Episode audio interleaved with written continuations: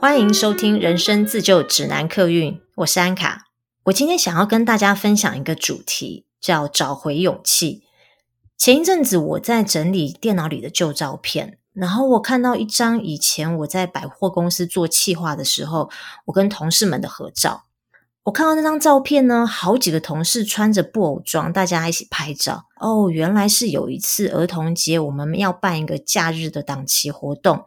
那一次，大家就提议说：“诶，我们来演一出儿童话剧好了。”那嗯、百货公司的企划其实蛮苦命的。我因为我们预算不多，很多事情都是我们要自己亲自下海去做。好啦，所以那一次大家就决定说，那我们来演《绿野仙踪》。当大家在讨论说谁要扮演谁的时候，然后突然呢，就有一个同事就说：“当然是某某某要演稻草人啊！”大家都一阵狂笑。因为哈，那个某某某同事呢，他开会的时候反应都会慢半拍，可是实际上她是一个很细心的女生。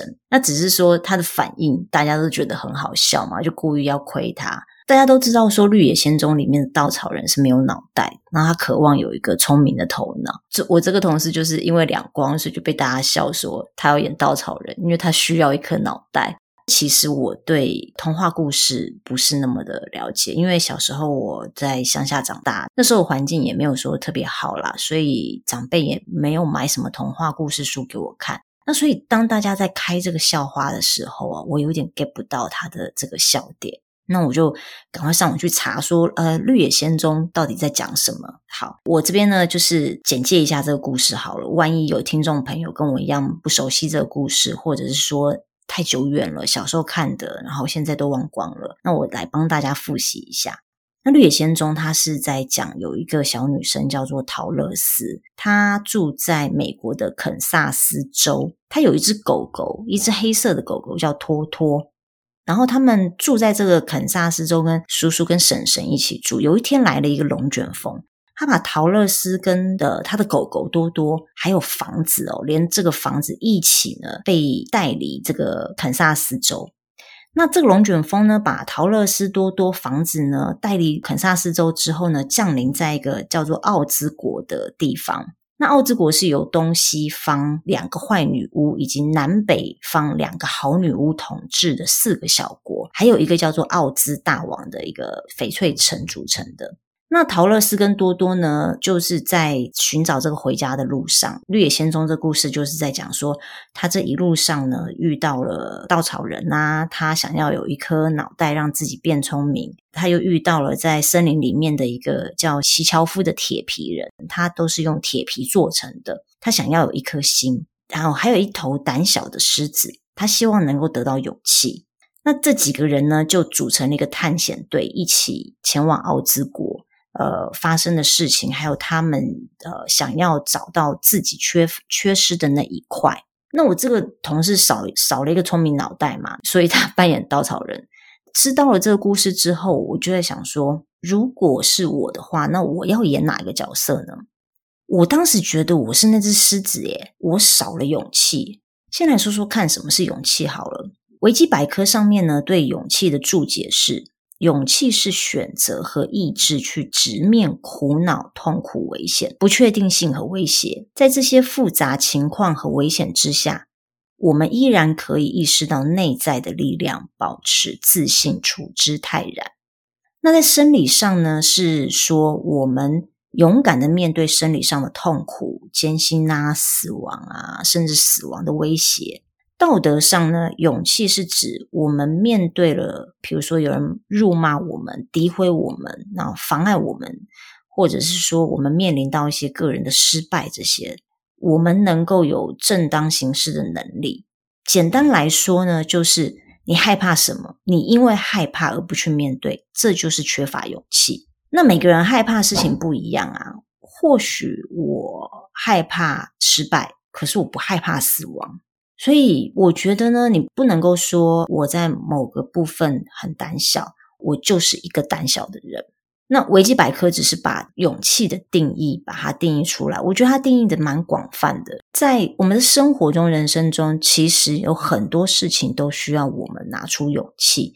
勇气可能它只是一个说辞，但是面对不同的事情的时候，我们能够有一个很固定的，我觉得也可以把它称之为底气的这一个东西，它是深深的沉在我们的心里面的，让我们在面对困难、困境或者是遭遇到不幸的时候，我们能够有一个很沉稳的心，能够去面对、直面这一些要去面对的痛苦。这是我觉得对勇气的定义。来说说看，胆小好了，因为勇气的相反就是胆小嘛。比如说，你是一个缺乏勇气的人，可能大家就会说：“哦，那你很胆小。”可是我我不认为是这样子哦。我觉得胆小很像是一个标签哦。其实我觉得我们每一个人都有内建的勇气。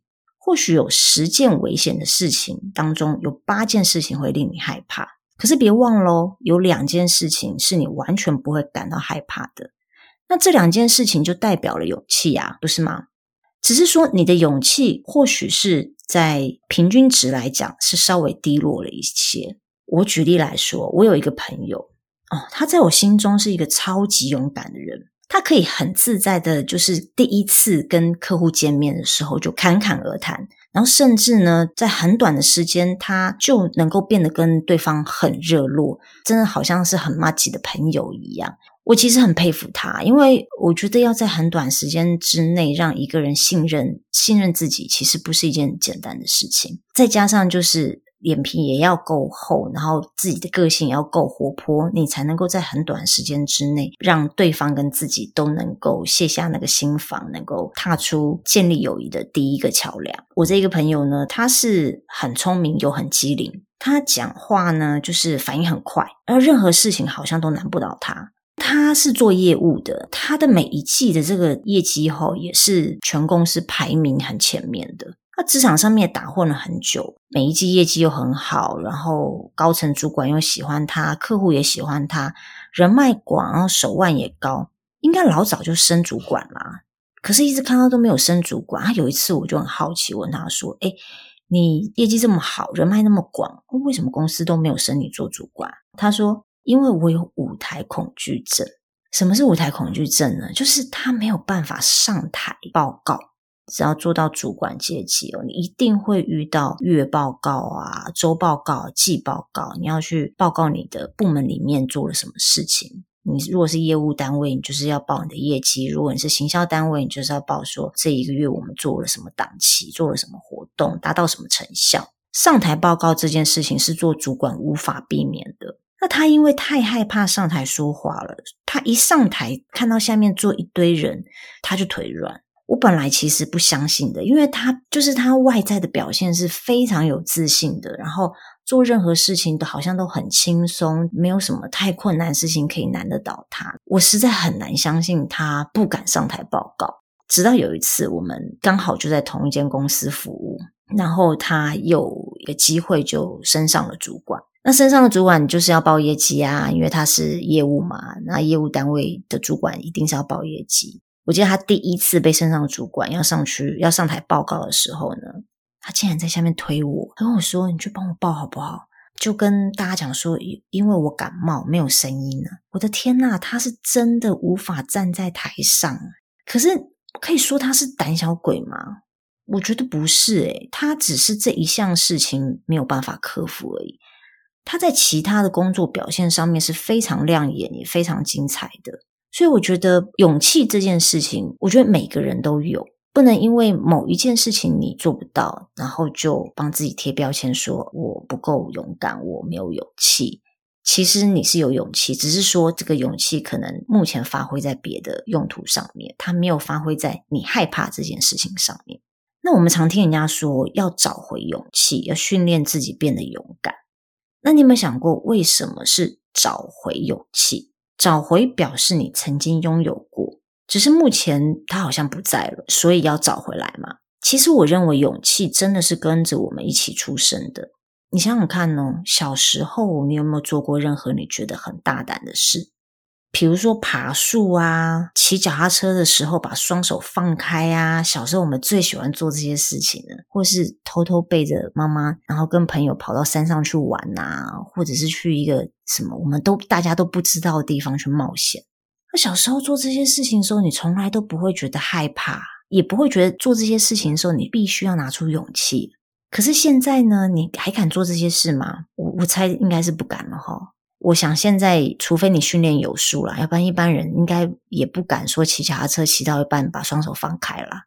那为什么我们小时候敢做的事情，长大之后反而不敢做了呢？或许某一次你在骑车放手的时候跌倒了，所以你的大脑把骑车放手跟受伤画上等号，所以我们大脑可能就起了一个防卫机制，说：“哦，骑车放手是危险的，为了避免受伤，我们以后不要做这件事情。”那像我从小到大，我就很怕跟人家起冲突，不管是面对面的吵架，或者是说私底下知道某一个人跟自己不对盘。那甚至我连看到别人完全不干我的事情哦，我看到别人吵架的场面，我都会觉得很害怕。那因为害怕冲突，因为害怕跟人家直球来往，过去有一段时间，我很容易迁就或者是让步。那甚至我还会为了避免冲突发生，去讨好别人。很长一段时间，我是失去自主权的，我是失去自我主张的。我久而久之呢，我就觉得自己很委屈，这是肯定的嘛。当一个人没有自主权，你不能够呃随着你的自由意志去做决定，你一定会觉得自己充满委屈。实际上也是吃了蛮多的亏，因为我不敢伸张我的自主权，我迁就别人。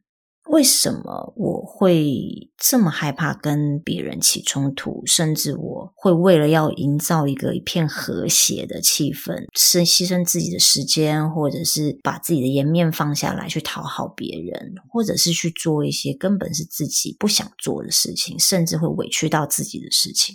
后来我发现，起因是因为我的父亲，我的父亲是一个脾气非常暴躁的人。他常常一言不合就在路边跟人家吵架起来。我印象很深刻，有一次大概是在我幼稚园或者是刚上国小的时候，他要跟朋友出去打篮球，他就带着我一起出门。那在路上等红绿灯的时候，不知道什么原因了，他跟旁边的骑士起了冲突，他就把我跟摩托车丢在路边，跑去跟人家打架。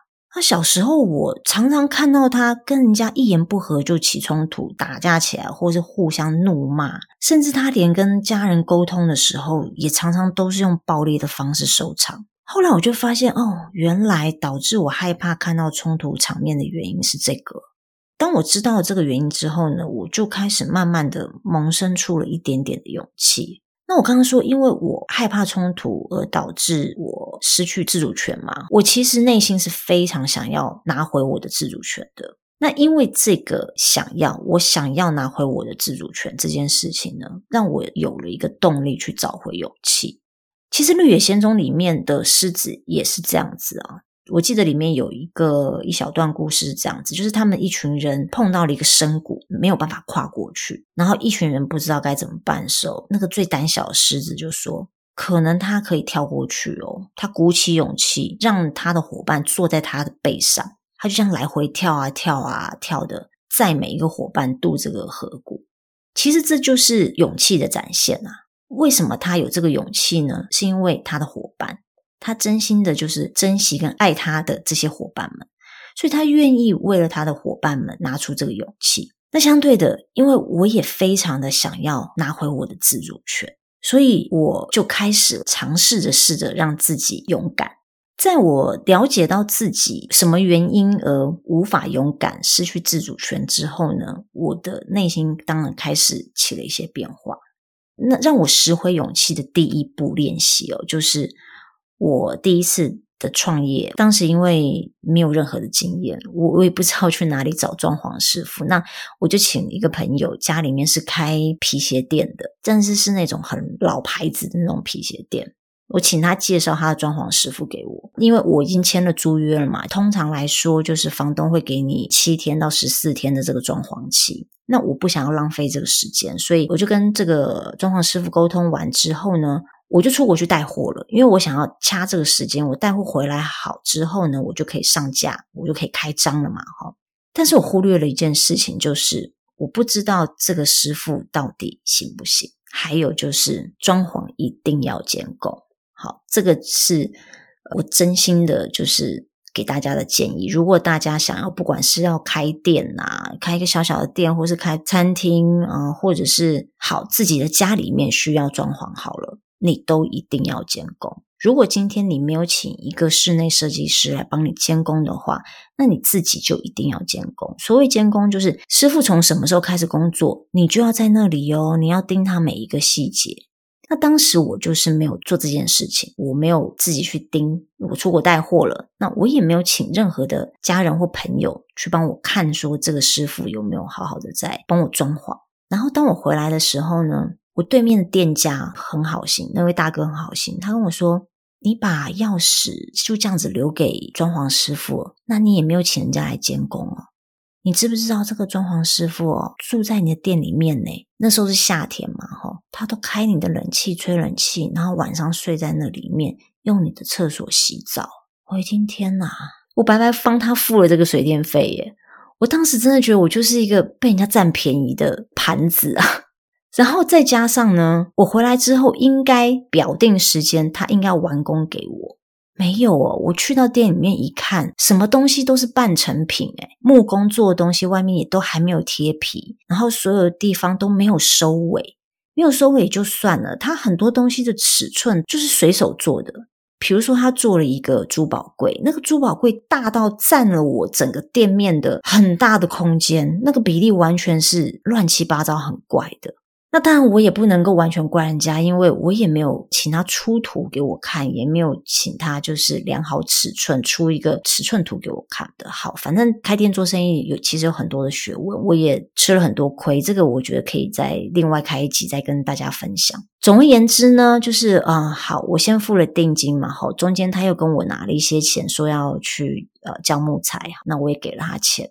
那我回来之后呢，对面大哥好心跟我提醒我这件事情，我觉得我被占便宜了。再加上呢，我看到我的店被装潢到就是一个半成品，然后看起来店要装潢完也遥遥无期。那我房租都付下去啦，店一天不开张，我就是损失一天的房租啊。他也每天跟我推脱说：“哦，快好，快好，快好，都没有。”我就当机立断找了一个室内设计师来帮我善后，等于我要再另外付一笔钱，一模一样的钱给人家重新做这件事。啊，这个师傅呢，脸皮也很厚，他还跑来跟我要尾款。以前在那件事情发生之前的我，真的是一个不敢跟人家起冲突的人。以前遇到这样的事情，我可能就摸摸鼻子算了，我就把尾款付给人家。就我刚刚讲的嘛，当我开始意识到说我要找回我的勇气，我要找回我的自主权的时候，那个东西就开始在我的内心里面萌芽。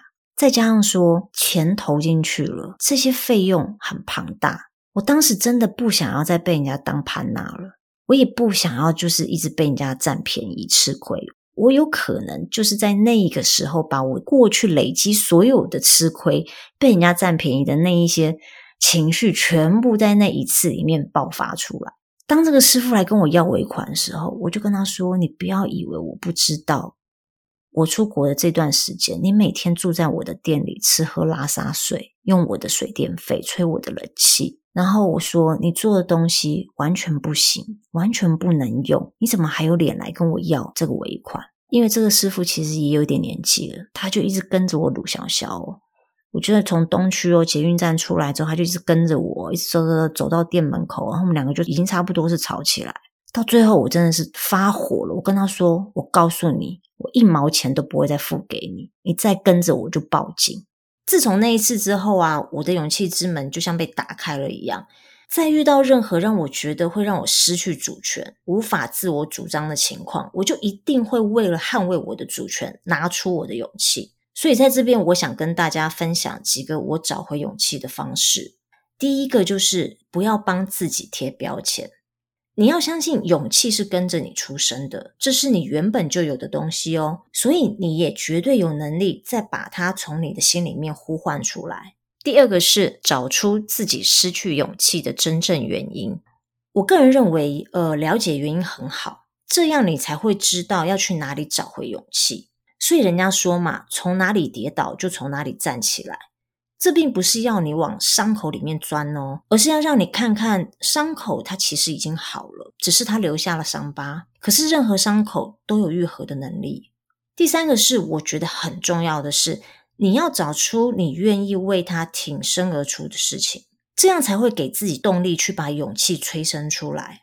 那第四个是自我肯定，比如说在《绿野仙踪》这个故事里，这只自认为胆小的狮子啊，其实他已经很多次为了同伴做出勇敢的行为。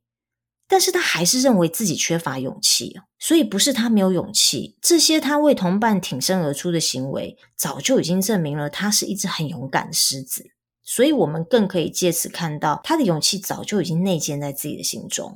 我们可以试试看，时常鼓励自己，当你表现出一点点勇敢的行为的时候，可以给自己一些奖励。每个人喜欢的奖励都不一样，有些人比如说喜欢去犒赏自己，去做个 SPA。或者是买一个小包包让自己开心。那我呢？我就是因为其实我很爱吃零食，可是平常呢，为了顾身材，还有一直吃零食总是不好嘛。所以如果我有做了一些，我今天觉得嗯，我很勇敢，我做了什么事情，抵抗了什么什么人，什么事情我不开心，我挺身而出，我有为我自己发声，那我可能就会在回家的时候多去 买一包洋芋片。犒赏自己，这是我的方式。我建议大家也可以去找找看，让自己开心，然后有一点点小小慰藉的方式。那老实说，要找回勇气，真的不是一件简单的事。但是如果没有开始，就不会有机会看到改变。